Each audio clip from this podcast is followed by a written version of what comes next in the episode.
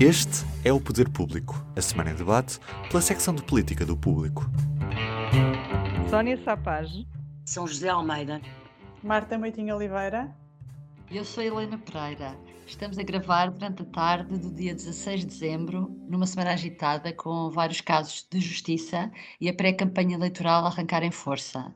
Sónia, esta semana realmente foi dominada pelas questões da justiça. Houve a detenção de Rendeiro, prisão preventiva para Manuel Pinho, investigações sobre corrupção na justiça e houve também um tweet polémico de Rui Rio a insinuar que a polícia judiciária só se esforçou para uh, deter uh, Rendeiro na África do Sul porque vai haver eleições legislativas em janeiro.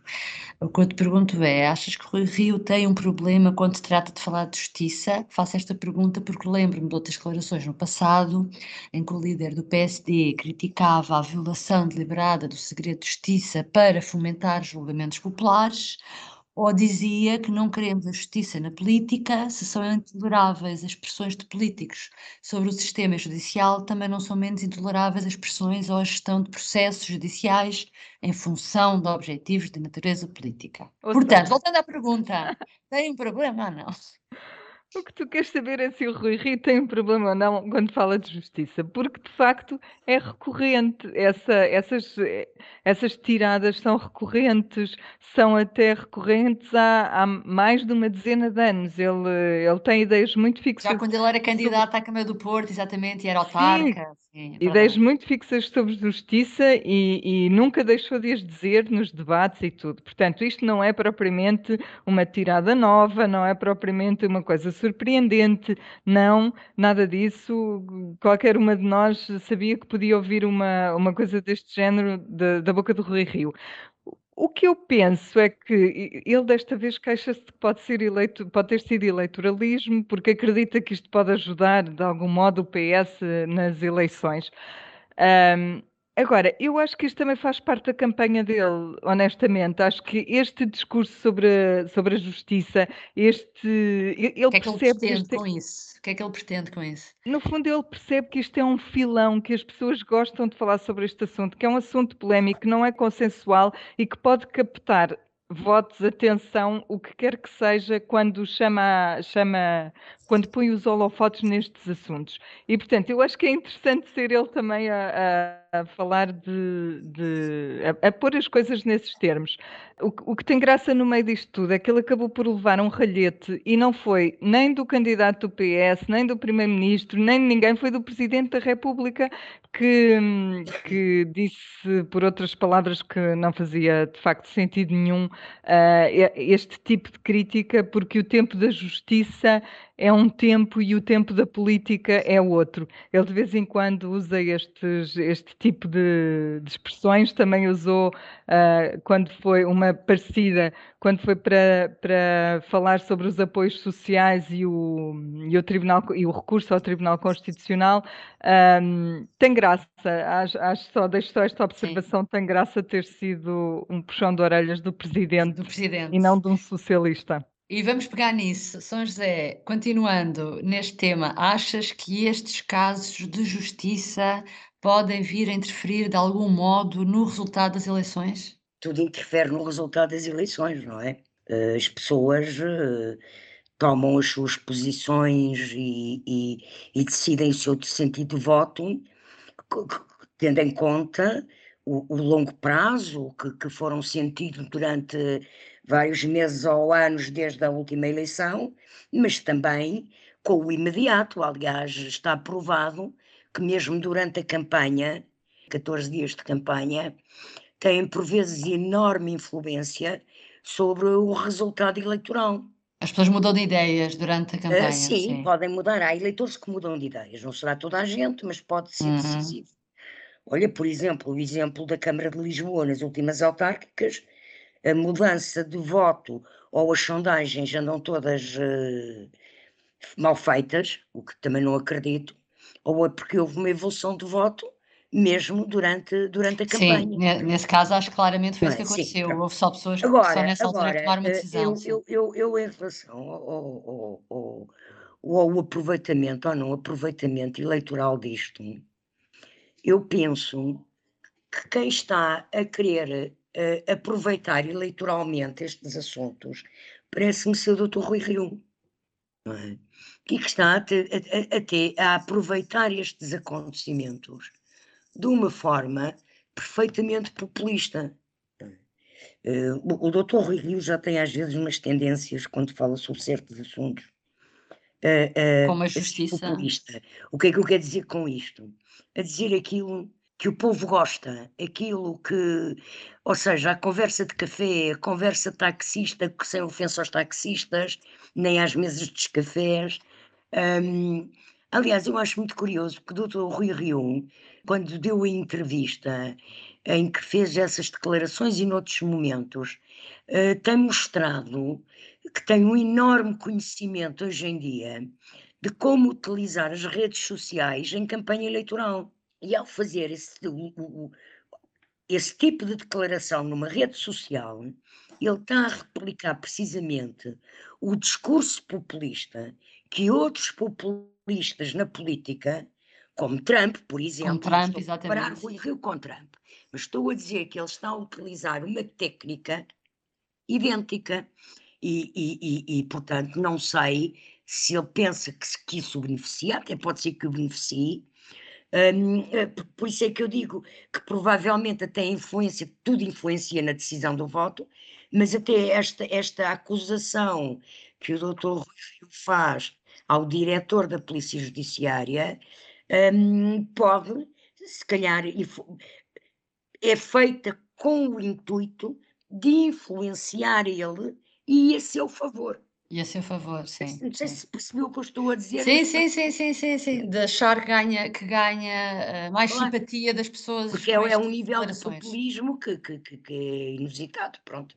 Eu hum. acho que acho que dá, dá muito jeito, daria muito jeito resolver uh, um processo criminal em campanha, ou antes da campanha, ou durante a campanha. Daria muito jeito ao ministro, à ministra, ao primeiro-ministro, mas verdadeiramente, ponto um, esta questão não está resolvida. O caso Rendeiro não está uh, terminado, digamos assim, ainda falta muita coisa a acontecer.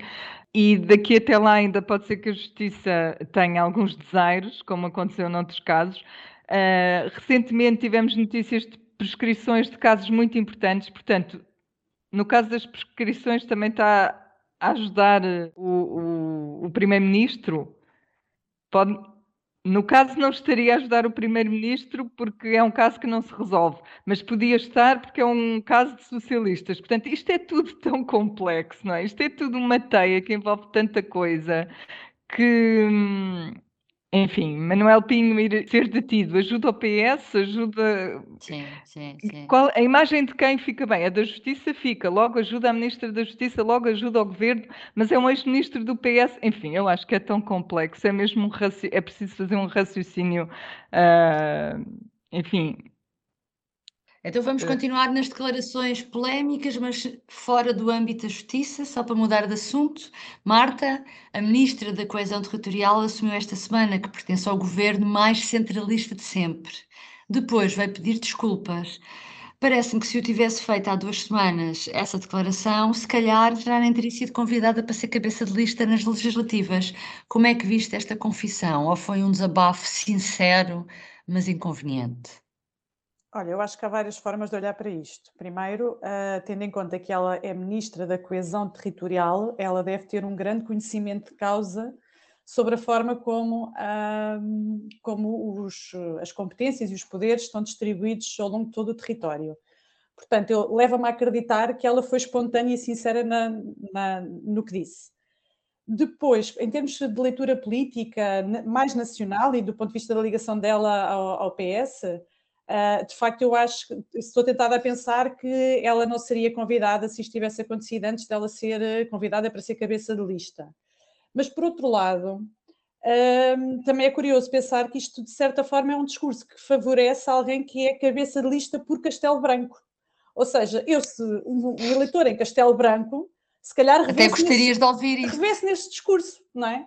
E, portanto, eu acho que há aqui acho que isto pode ser lido de muitas formas, acho que é bastante interessante, acho que ela tem pouca experiência política de, de, neste tipo de coisas mais de âmbito mais nacional.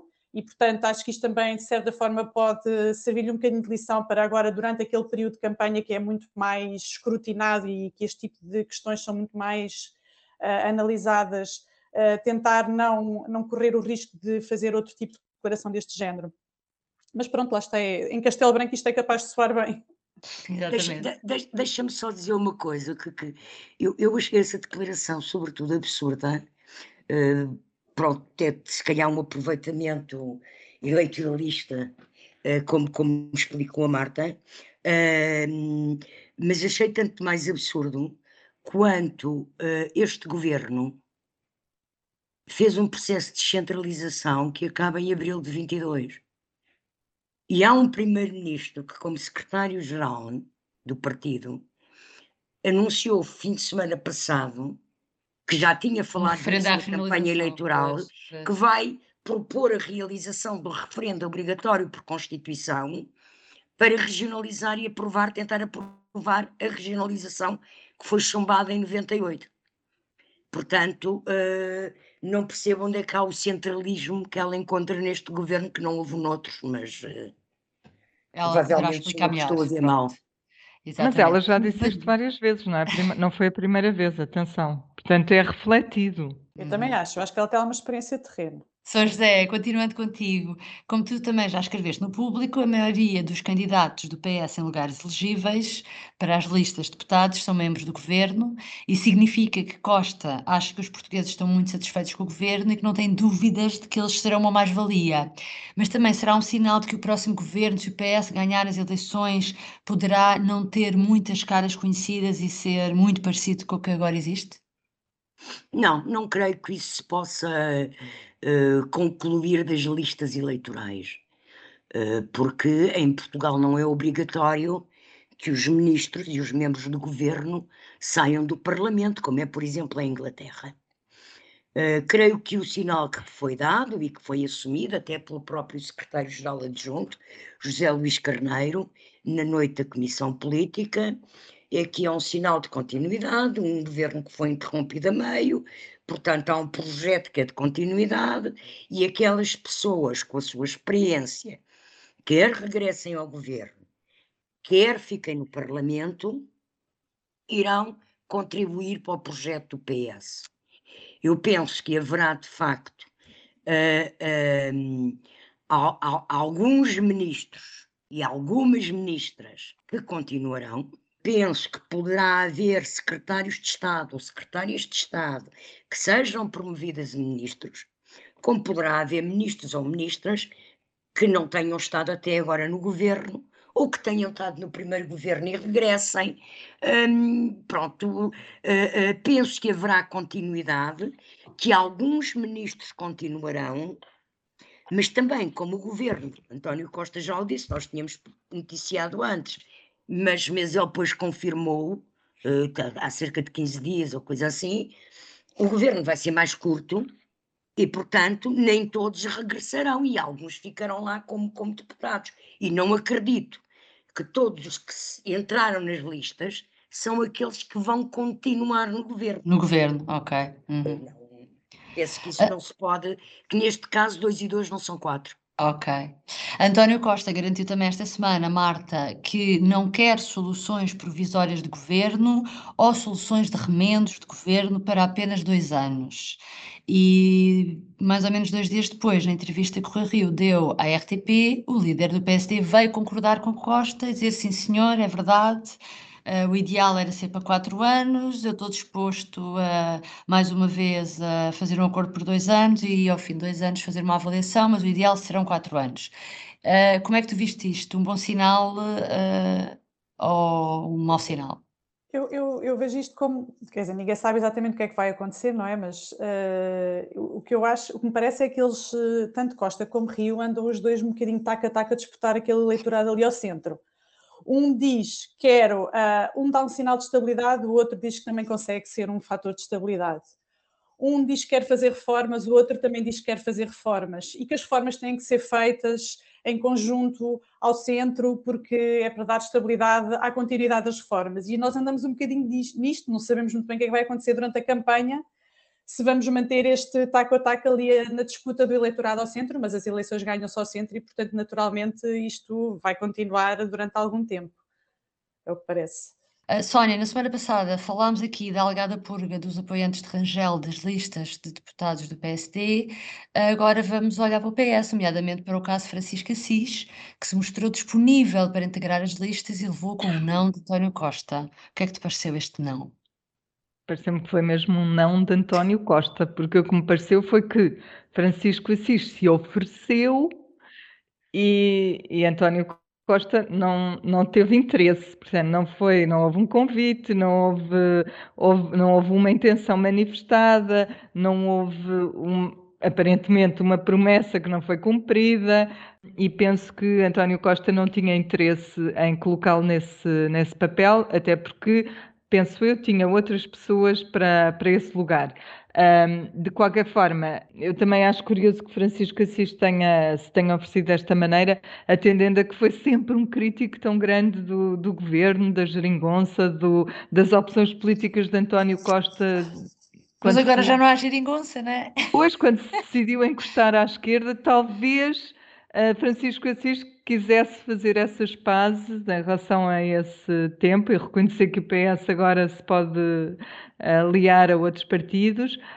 Um, mas o, que, o sinal que Costa deu é que ele está muito bem onde está, não é? Que é a liderar o SES.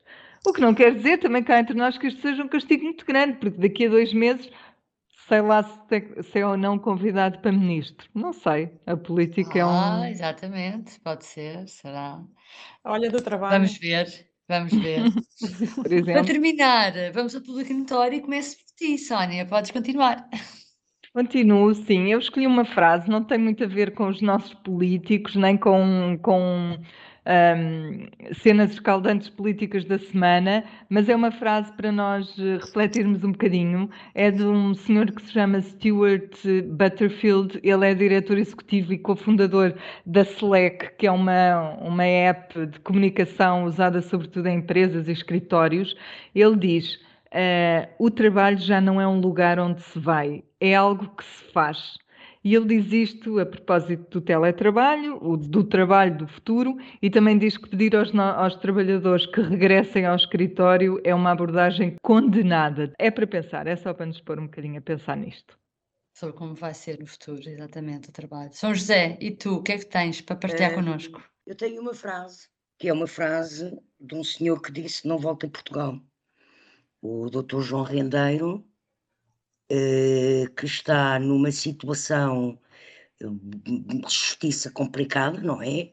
Eh, está condenado, tem um processo de extradição para Portugal a começar a ser acionado e ele já decidiu, pelo juiz sul-africano que vai decidir o caso, decidiu que não volta a Portugal, mesmo tendo sido detido, mesmo com o processo de extradição, decidiu não volta a Portugal. Portanto, há pessoas que de facto têm uma arrogância e uma presunção que não termina que, nem facto, mesmo quando estão presos. Não, não houve. É, é, é, é, eu já não lhe chamo megalomania, é mitomania, já é mitomania. Quer dizer, como é que ele sabe que não volta a Portugal se está preso para ser avaliado a sua devolução ou não ao país para cumprir cá a pena a que foi acusado? Quer dizer, não, não, não percebo, não percebo, e, e eu continuo, há coisas que de facto continuam a surpreender-me. Uhum. Marta, terminamos contigo. Olha, eu ao contrário de São José, que falou de um senhor que não volta a Portugal, eu ia falar de um senhor que, pelos vistos, quer se aproximar de Portugal ainda mais. Ah, é? é então. Que é o vice-almirante Henrico Oveia Melo, que decidiu uh, abrir aqui a possibilidade de se candidatar a Belém e depois de ter andado algum tempo a dizer que não e a afastar essas possibilidades, uh, disse uma frase que foi hoje citada pelo Diário de Notícias, que é não se deve dizer que desta água não beberei. E eu acho que esta frase o vai perseguir durante bastante tempo, até ele tomar uma decisão final sobre o que é que vai fazer ao futuro dele depois deste sucesso da vacinação e de ser tão querido dos portugueses. É, é, é desconcertante, realmente. Bom, obrigada por nos ter acompanhado. Ficamos por aqui esta semana. Voltamos para a semana com mais outros temas. Até lá. Antes do Olá. Natal, mesmo. Ah, Não é? exatamente, exatamente. Mesmo em Até para a semana. Até para a semana. O público fica no ouvido.